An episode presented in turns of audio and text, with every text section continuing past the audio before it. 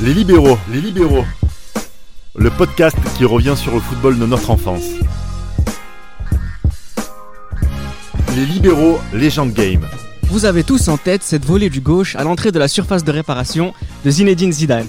Vous savez tous également que ce but vient enterrer les rêves de gloire du Bayer Leverkusen en finale de la Ligue des Champions. Cette saison, 2001-2002, aurait pu être celle d'un triplé historique pour un club allemand. Elle s'est terminée de manière cauchemardesque. Pour revivre cette saison mythique des amis de Balak, Lucio et Oliver Neuville, il nous fallait un invité spécial. On n'a pas cherché bien longtemps. Les plus fidèles d'entre vous, chers auditeurs, vont le reconnaître. C'est Julien Yelch. Salut Julien. Guten Abend. Eh oui. Guten Tag. Ça veut dire euh, merci à vous en, en espagnol, c'est ça C'est exactement ça et nous sommes champions d'Europe. Ben, ça nous fait très plaisir d'être que tu sois avec nous quand même. Bah, ça fait longtemps qu'on voulait que tu fasses l'émission bah, de ce côté, en, en tant qu'intervenant, et de nous montrer ta science et ton amour du football allemand. Oh, bah, si on s'arrête là, déjà je suis intimidé d'être de ce côté-là. Non, on va essayer de te rassurer. D'ailleurs, il y a des gens autour de toi qui vont être là pour te rassurer aussi. C'est Mohamed Ali Raphaël que tu connais très bien. Salut monsieur. Salut les gars. Salut tout le monde. Alors, c'est lequel ton préféré? Mais je pense qu'ils vont me faire payer les quiz, si tu veux, de la première De la saison. première saison Ouais. Ils vont me les Non, faire payer là. Cette saison, on va pas faire les quiz, mais peut-être qu'on vous préfère quelque chose, euh, chers amis auditeurs, avec les quiz. Pourquoi pas? Merci Julien d'en parler en tout cas. Julien, on est dans les libéraux, tu connais tellement bien cette formule, cette émission, c'est le football de notre enfance. On n'a jamais eu l'occasion de savoir ce que c'était pour toi le football de ton enfance. Bah, C'est un peu ce football de loser, j'ai envie de te dire. C'est ces espèces de, de, de matchs interminables quand t'es quand gamin parce que t'as les parents qui viennent te dire, euh, tu sais, demain t'as t'as école. Ouais, mais on est samedi. Non, demain t'as école. Comme ça, t'es certain d'aller d'aller te mettre au lit assez tôt. C'est les, les, les, les petites phrases que tu vas sortir avec tes cousins cousines quand tu voyages à travers l'Europe, quand tu as la chance d'avoir ce multiculturalisme qui est très prégnant dans, dans ta famille. Et premier voyage comme ça en Allemagne, euh, on rencontre les cousins, cousines, petits cousins. euh, T'es pour qui? Ah, c'est- c'est c'est quoi ça et, et toi Ah, Fortuna Düsseldorf, on habite à Düsseldorf. Ah, d'accord. euh, ouais, c'est quoi les maillots? Ils sont moches. C'est quoi ce club-là? Leverkusen. Ouais, c'est ça. C'est trouver un, un- un amour absolument incongru pour un club alors que tu as 5-6 ans et le garder, se, se remémorer de ces voyages-là, de ton premier maillot, des premiers pieds dans, dans le stade, la première cassette sur laquelle tu enregistrais les matchs quand c'était euh, sur Canal ou dans l'équipe du dimanche. C'est ça, ce, ce- ce petit parfum d'antan et cette insouciance que tu as quand tu regardes un match. T'as pas à l'analyser, t'as pas à comprendre ce qui se passe, juste tu regardes, tu profites. Et le football de ton enfance aussi, c'est aussi l'enfance d'un amoureux du Bayer Leverkusen. Oui, merci de me le rappeler. C'est l'occasion. J'avais hein, un petit peu oublié après une phase de groupe aussi catastrophique que cette année en Ligue des Champions. Eh T'es oui. toujours là pour rappeler des bonnes choses, Reda. Merci Mais il y beaucoup. a des bonnes choses aussi dont on va pas se gêner de rappeler. C'est la saison 2001-2002 du Bayer Leverkusen. Et c'est pour, la- c'est pour ça qu'on en fait euh, ce podcast aujourd'hui. C'est quand même, on a tous été marqués par, cette, euh, par ce parcours, quand bien même c'est un parcours entre guillemets de loser. C'est paradoxalement en plus le début de la fin de, de Leverkusen et de ce qui aurait pu être finalement une très belle histoire qui, qui perdurerait dans le temps. Alors vous allez dire, je suis très dur quand on voit les résultats qu'il y a 18 ans après, sauf qu'on sortait, et il faut revenir un petit peu en, arrière quand même pour, euh, pour bien comprendre un peu le, le- fil de cette histoire-là. Leverkusen, c'est de base un club omnisport créé en 1904, l'un des tout premiers clubs omnisport qui a été sur la, base de la création de l'équivalent de la FSGT en Allemagne, puisque c'était un TSV, Tournant Sportverein, et c'était tous ces clubs-là d'entreprises qui permettaient aux collaborateurs, aux ouvriers, de pouvoir faire le sport pour tous. Il y avait du volet, il y avait du basket, donc le club de Leverkusen aujourd'hui est encore une filiale, on va dire, de, de, Bayer. Sauf que, bon, jusque dans les années 40, il s'est rien passé, à la création de la Bundesliga, eh ben, le club avait été euh, radié pour les histoires qu'on connaît en Seconde Guerre mondiale, et ne pouvait pas prendre les coefficients nécessaires à la création de la boulie. Donc déjà, au commencement de la Bundesliga, c'est déjà un club de losers, j'ai envie de dire. Parce qu'il a manqué juste deux saisons et on calculait les cinq dernières, donc avant la saison, euh, si je vous dis pas de bêtises, donc 62-63, on calculait les cinq dernières saisons, les meilleurs résultats, on faisait un coef.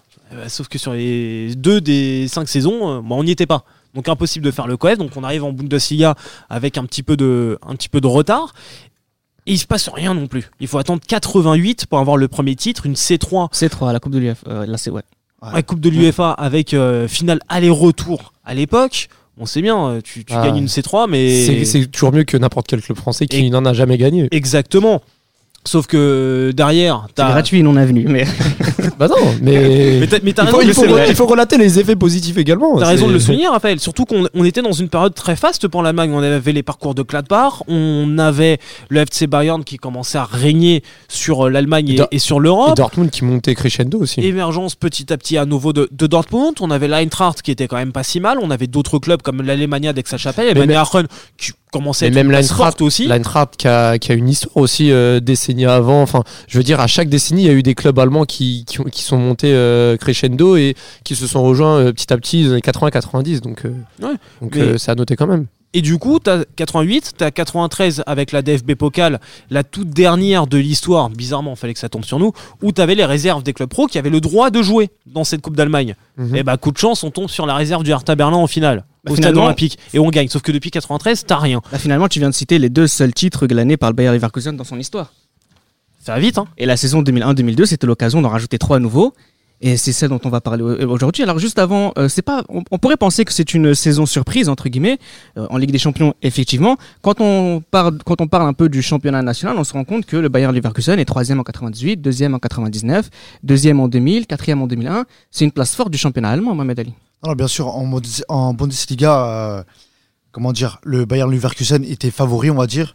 Euh, L'équipe est pas mal, complète, équilibrée, avec des recrutements euh, phares euh, à la saison euh, 2000, 2001, voire même euh, 2001-2002, avec des joueurs comme Basturk, Lucio, qui revient de, de, de, de près, pardon. C'est Bessen. C'est ça, Zo Roberto, donc une très belle équipe. Et en Bundesliga, elle fait partie des leaders, comme j'ai dit tout à l'heure, mais en Ligue des Champions, c'est une équipe qui, qui sort de nulle part, qui sort même du, du, du- du tour euh, préliminaire. Mhm. Et en, avançant petit à petit, bah, elle commence à y croire et elle se, elle se retrouve en finale. Et on, on peut appeler ça une équipe surprise en Ligue des Champions, mais voilà. Ah ouais, comme tu disais, euh, troisième en 98, deuxième en 99, euh, quatrième la saison précédente également. Ça montre que l'équipe était régulière et justement pour, euh, on va dire pour asseoir une, une domination nationale et avoir une conquête européenne, il faut asseoir année après année une, régularité en, termes de performance.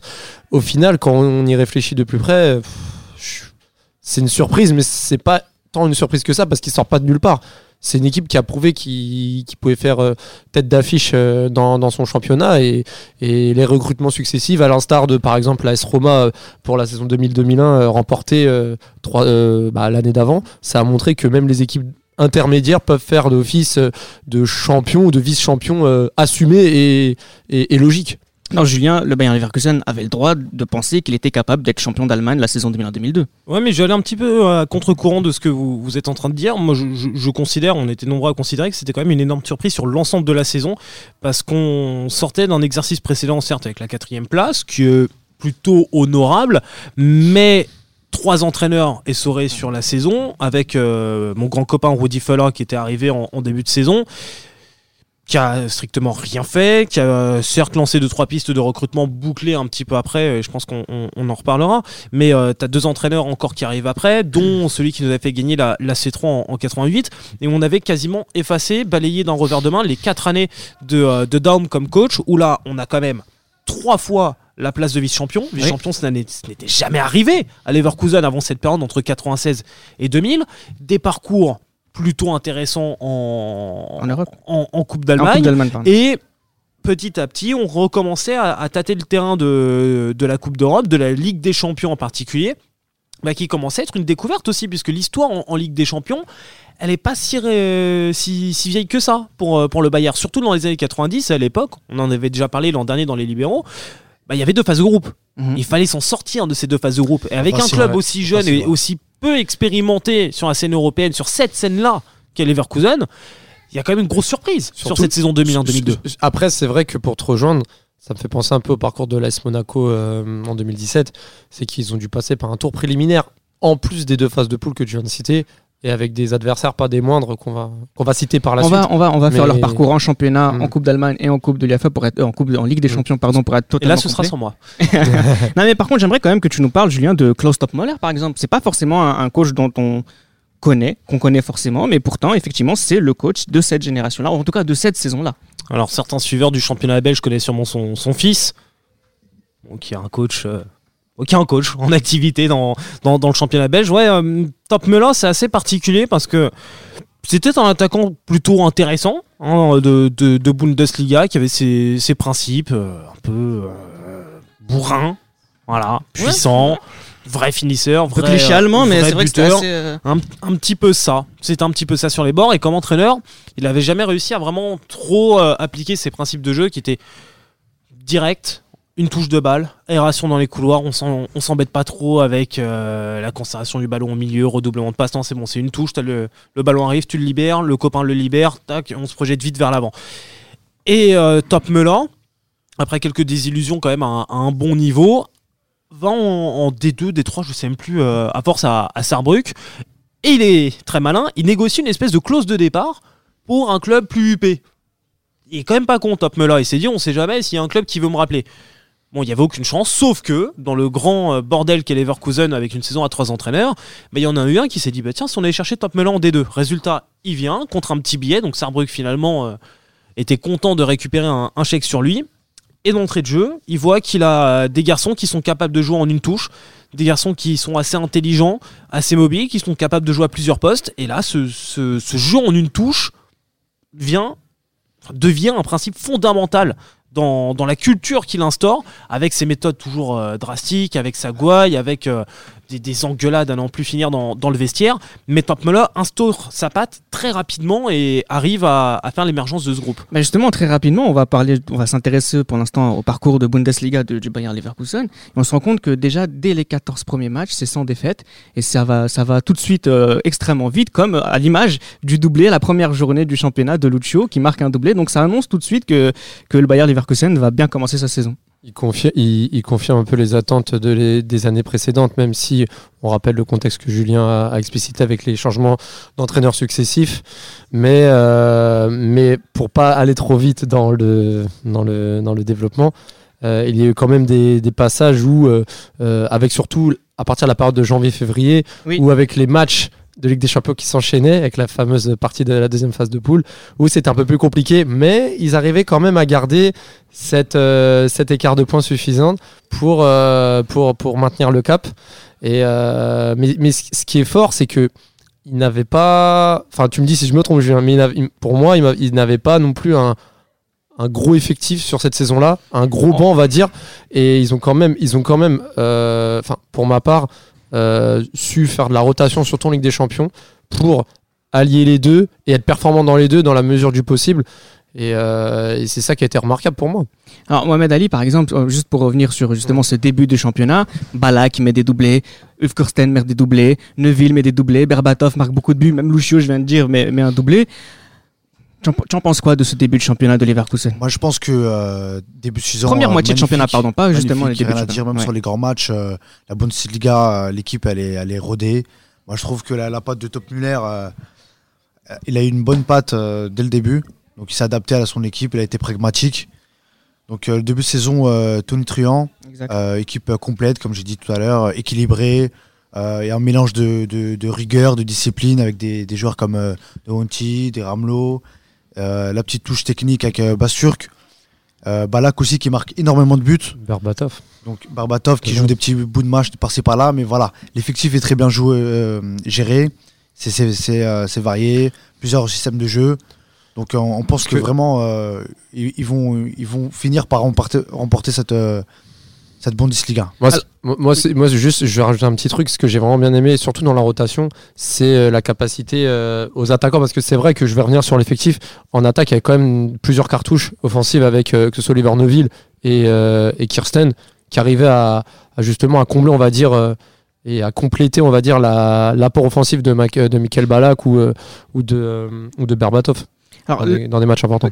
tu me dis Julien si je me trompe, mais il y a ce tournant euh, en hiver euh, de cette saison 2001-2002 où ça se passe pas très bien. Il y a sept matchs qui vont se jouer, il y a cinq défaites. On perd contre Bayern, on perd contre Schalke, on perd contre Werder Bremen, on perd même contre le Hertha Berlin.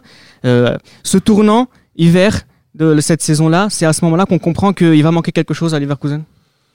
Je pense pas que c'est à ce moment-là qu'on commence à émettre des réserves. Je pense pas. On, Est-ce qu'on en aimait tout court? On revient un petit peu sur terre. Ouais.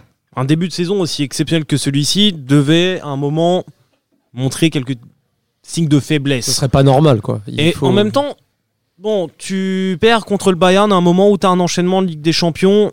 Ok. Tu commences à, à lâcher des points juste avant la trêve hivernale contre le Werder, une équipe qui a jamais trop réussi.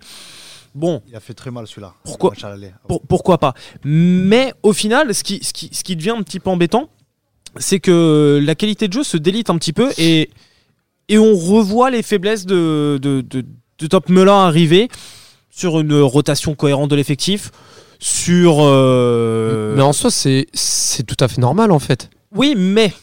Le pro- le- et, et on y reviendra sur, euh, sur, sur la fin de saison, parce que tu as des petits prémices qui commencent à arriver à la sortie de l'hiver.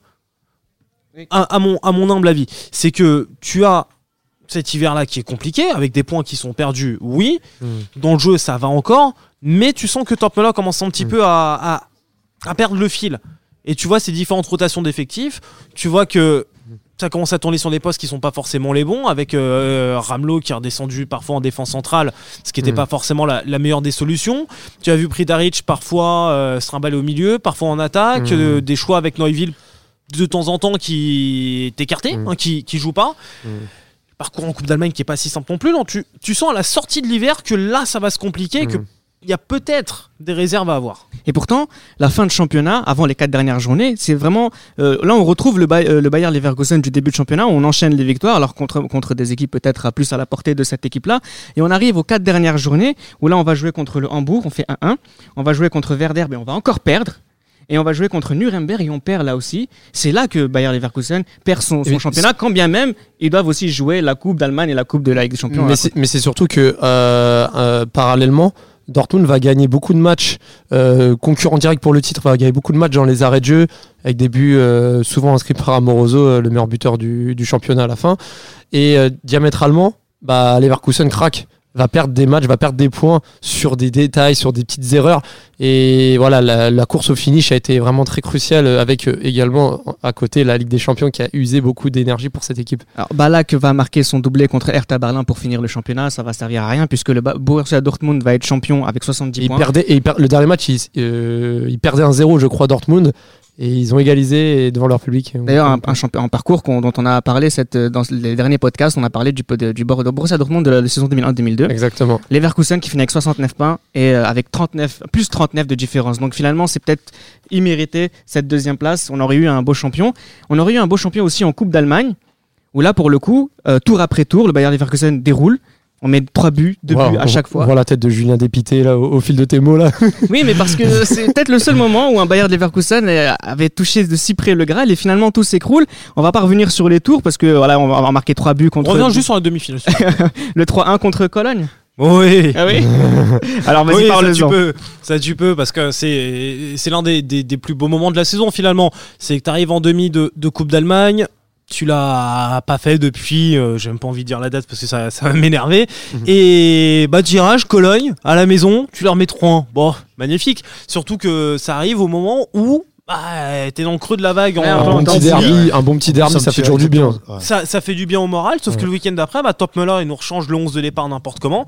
Et faut voir juste sur les 10 derniers matchs, les compos tactiques de Top Muller Ouais. et ce qu'il met en place. Là, tu vois que c'est du grand y a plus n'importe quoi. de, Là, tu euh, comprends- conduite. Tu comprends dès la défaite contre le Verder, sur le match aller. retour, Le match sur, retour. sur ok. le match retour, Ok. tu comprends à ce moment-là que tout ce qui va se passer derrière ne sera pas positif. En fait, j'ai le l'impression dès le que Werder. Le destin qui, est, qui semblait venir à- au Bayern Leverkusen a dépassé le Bayern Leverkusen. C'est peut-être, il faut être un habitué des grands matchs pour jouer ces matchs-là. Et avoir un, un coach qui n'était pas en D2 avant Oui, et qui n'avait pas pris des petits clubs. des petits détails il, comme ça. il- il lui manquait le, le brin de lucidité. Et forcément, tu arrives en finale de, de Pokal contre Schalke. Ulf Kasten, le grand Ulf Kasten, marque. Et derrière, qu'est-ce qui se passe? Un Eh bah, tu- tu, tu reviens mentalement, et c'est de là aussi qu'on parle encore aujourd'hui des problèmes mentaux du Bayern, c'est que c'est une équipe qui a complètement craqué.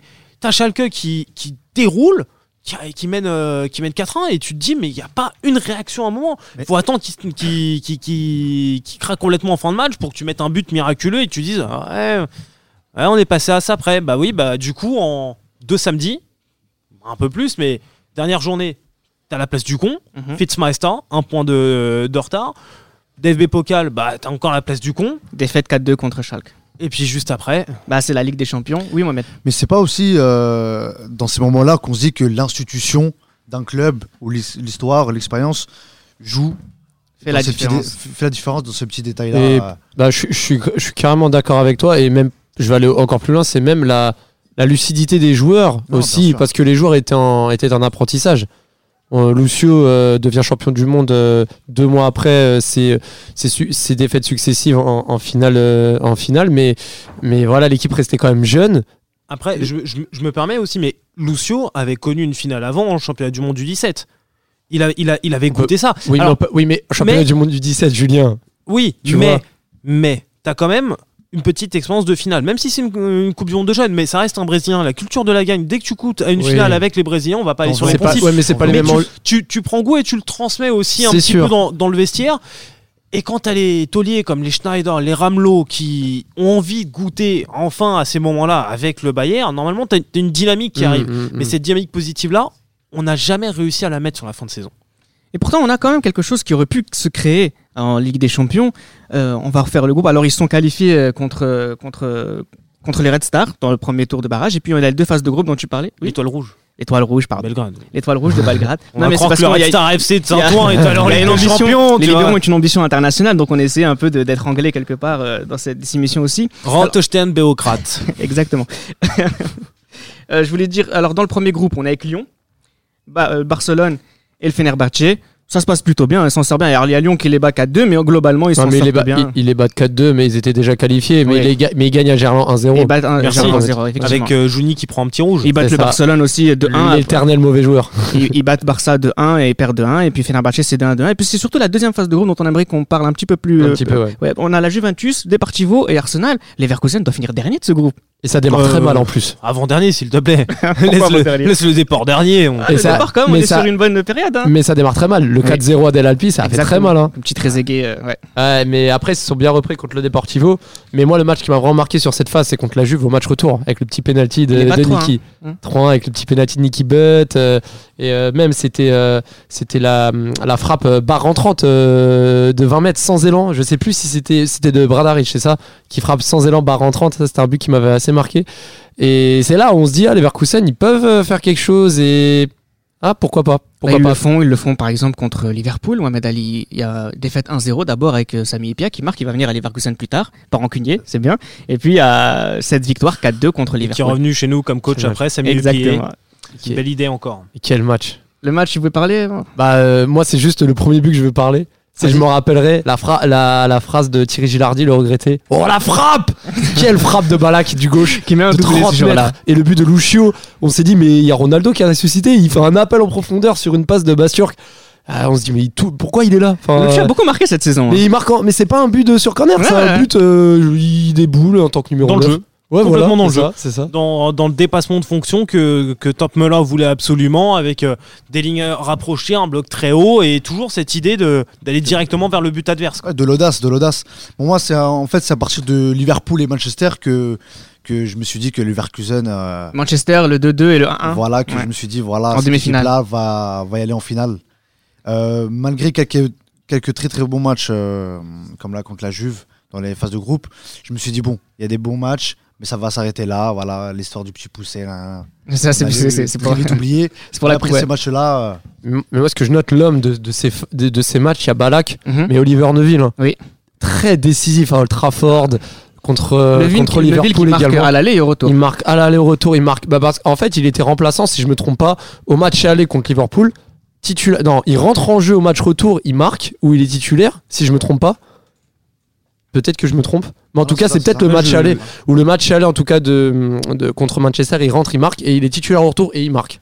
Ça doit être ça alors. Et Ça c'est doit qui être dans qui marque pour Je, je sais plus exactement Mais je si sais c'est qu'il en, a- en sortie de banc sur euh, l'un des deux matchs, mais, euh, mais de, de- de toute manière, Neuville, c'était le garçon qui te débloquait une situation Ouais. euh, inespérée à, à chaque fois. Ou Et- presque. Et c'est moi, c'est moi ce qui me frappe aussi, parce qu'on n'en a pas vraiment parlé, on en parle tout de suite, mais c'est quand même euh, la saison de Balak là qui marque en quart de finale, qui marque en demi-finale, qui marque quasiment à chaque tour. Allez, on se débarrasse de cette question tout de suite. Sur la saison 2001-2002, c'est le meilleur joueur du monde Bien sûr, du monde. euh, Oui, bien sûr, du monde. de- du monde, je sais Ah, pas. bien, bah oui. Puisqu'il y a la Coupe du Monde aussi après. Bah euh, oui. Oui. Moi, Oui, je te bah- dirais pas non. Sur, tout simplement Du sur le monde, rectangle du, monde, vert. du euh, monde, je ne sais pas. Et Mais il fait, partie, il fait partie des meilleurs joueurs du monde, ça c'est certain. Mais du me- meilleur joueur du monde, je sais pas. Je sais pas qu'est-ce qu'on prend en compte, mais Ah, en tout mais cas, il fait sur une saison, le meilleur sur un rectangle vert, euh, sans compter ce qui se passe à côté, quoi. Il y a. Il y, en a d'autres. hein. moi je pense Si on que- pense à Oliver Kahn dans les buts, euh, on pense à Roberto Carlos aussi, qui fait une énorme saison. Oui, effectivement. Euh, Il y a plein de. Ouais, fallait qu'on pose cette question, la pose. Oui, tout Moi, je pense que oui, et même avant, le, avant cette saison-là, personne connaissait Balak. Et les champions d'Allemagne en juste avant, 98. mais- Avec Kaiserslautern quand même. Ouais, je- non, mais voilà. Dans le grand Club public. mineur, club le, mineur. le connaissent. Mais, Ah, mais qui a quand euh, même un plus, plus de titres de champion que le Club Leverkusen. mineur quand même, mon cher ami. Et ce que je veux dire, c'est après la Coupe du Monde, après toute sa saison-là, tout le monde avait des maillots de Balak, le numéro 13 de, de, de l'Allemagne. Ouais. Et euh, pour moi, c'est le meilleur. euh, Mais c'est surtout, mais c'est surtout sa Coupe joueur. du Monde en- qui a vraiment impacté son, sa médiatisation et sa popularité aux En tout yeux cas, des, qui a des donné un nouvel élan à sa médiatisation qu'il a Oui. réussi à glaner. euh, Surtout qu'il marque en quart de finale et en demi-finale de la Coupe du Monde, donc en plus ça, ça aide. La finale de En la Ligue des Champions, la finale de la Ligue des Champions, c'est anecdotique finalement pour le côté Bayern Leverkusen parce qu'on peut pas battre une équipe qui a un but comme celui de Zidane finalement. On ne peut L'histoire vous aurez, vous On en aurez peut- voulu. On ne peut pas battre, je vais être encore très dur avec euh, Top Muller sur la fin de saison, mais on ne peut pas battre le Real Madrid en finale de Ligue des Champions, on ne peut pas gagner une finale de Ligue des Champions lorsque sur la finale de Coupe d'Allemagne, tu ne fais pas assez de rotation et que tu mets un attaquant en finale de Ligue des Champions qui n'en est pas un et que tu fais des rajustements tactiques improbables à la mi-temps pour essayer de gagner. Dans ces cas-là, tu ne peux pas. Le- C'était pas Mais- son niveau. Et dans tous les cas, comme, comme euh, je disais un petit, peu, euh, un petit peu avant, à partir du moment où on perd ce match-là contre le Werder, on sait qu'on perd le, la, la. Bundesliga, le Meisterschale, on l'a pas. Derrière, on sait très bien que Schalke va nous taper, c'est le cas. Autant dire que 4 jours après, à Hampden Park, il n'y allait pas avoir de miracle. C'était sûr et certain. Pourtant, pourtant, le, pourtant euh, le premier but de Raoul, c'est une largesse défensive. Puis sur la deuxième mi-temps, elle est entièrement euh, allemande, la deuxième mi-temps, et des exploits successifs de Casillas en fin de match. Je veux dire, il y a quand même beaucoup de, de Qui avait détails été euh, élu homme du match par toute la presse allemande, euh, à juste titre. avec euh, la note de 1 qui est, qui est la meilleure en fait. hein. À juste titre. Et pour bien finir cette saison, on a les Allemands qui sont partis en Coupe du Monde et qui ont perdu en finale, comme Butt, Ballack, Ramelow, Schneider et Oliver Neuville. Petite question pour terminer ce podcast, le Bayern Leverkusen est, est maudit. Bon, on dirait bien. Bayern Malheureusement. Leverkusen Pardon Bayern J'aurais plutôt dit le Balak, le Balak Leverkusen qui est vraiment maudit parce que c'est là où la légende maudite de Balak. euh, Ah mais Ballack a gagné ailleurs, a gagné avec le Bayern, Ah, a gagné avec gagné. Chelsea. oh oui, mais Balak éternel Ah, mais- loser comme son. Re- regarde au final Michael Ballack, euh, deux titres euh, honorifiques, mais deux titres de vice-champion d'Allemagne, puisqu'il revient en, en 2010-2011 Avec, avec euh, Jupp qui nous fait faire une saison formidable, avec euh, Tony Kroos qui était son allié au milieu de terrain, avec vrai. aussi Arno Balic. On avait une, une superbe équipe et euh, ça aurait pu être les- le début du renouveau, sauf que finalement. Le Bayern a eu la bonne idée de signer Jupp Heynckes, Tony Kroos n'a pas signé définitivement et on connaît la suite. bon, bah, c'est vrai qu'on pourrait faire un podcast entier sur les finales perdues de Balak dans sa Et carrière. on mais pourrait bon, même faire un autre podcast aussi sur les joueurs un par un de cette équipe de, de, de Leverkusen. On va pas le faire aujourd'hui parce qu'on pour pas vous, vous occuper beaucoup trop de temps, chers auditeurs. Mais il y a les Schneider, il y a, il y a Placente, il y a aussi euh, Basturk, euh, Berbatov qui met un triplé contre Bochum. Et puis euh, vous savez qu'il y a une autre, il y a, une seule équipe aussi dans l'histoire qui a fait un triplé de loser. C'est le Bayern, c'est le FC Barcelone en 86 qui finit deuxième du championnat d'Espagne, qui perd la Ligue des Champions contre contre Bucarest et qui, qui Et perd contre plus- Saragosse et- en Et en plus, ils mettent En zéro, ils mettent zéro penalty lors de la séance de, de, enfin, séance de penalty contre Bucarest. Zéro penalty. eux, ils ont réussi à se racheter. Julien, je te laisse le mot de la fin. On continue à aimer le Bayern Leverkusen quand bien même. Euh, je, parce que je pense que vous vous en foutez complètement. Ah. Un peu, ouais. on va pas, on va pas te mentir, mais On s'en fout tellement qu'on en consacre un podcast. hein. Ouais, mais vous me devez bien ça. Exactement. C'était Les Libéraux, un podcast produit par Sport Content en partenariat avec Urban Soccer.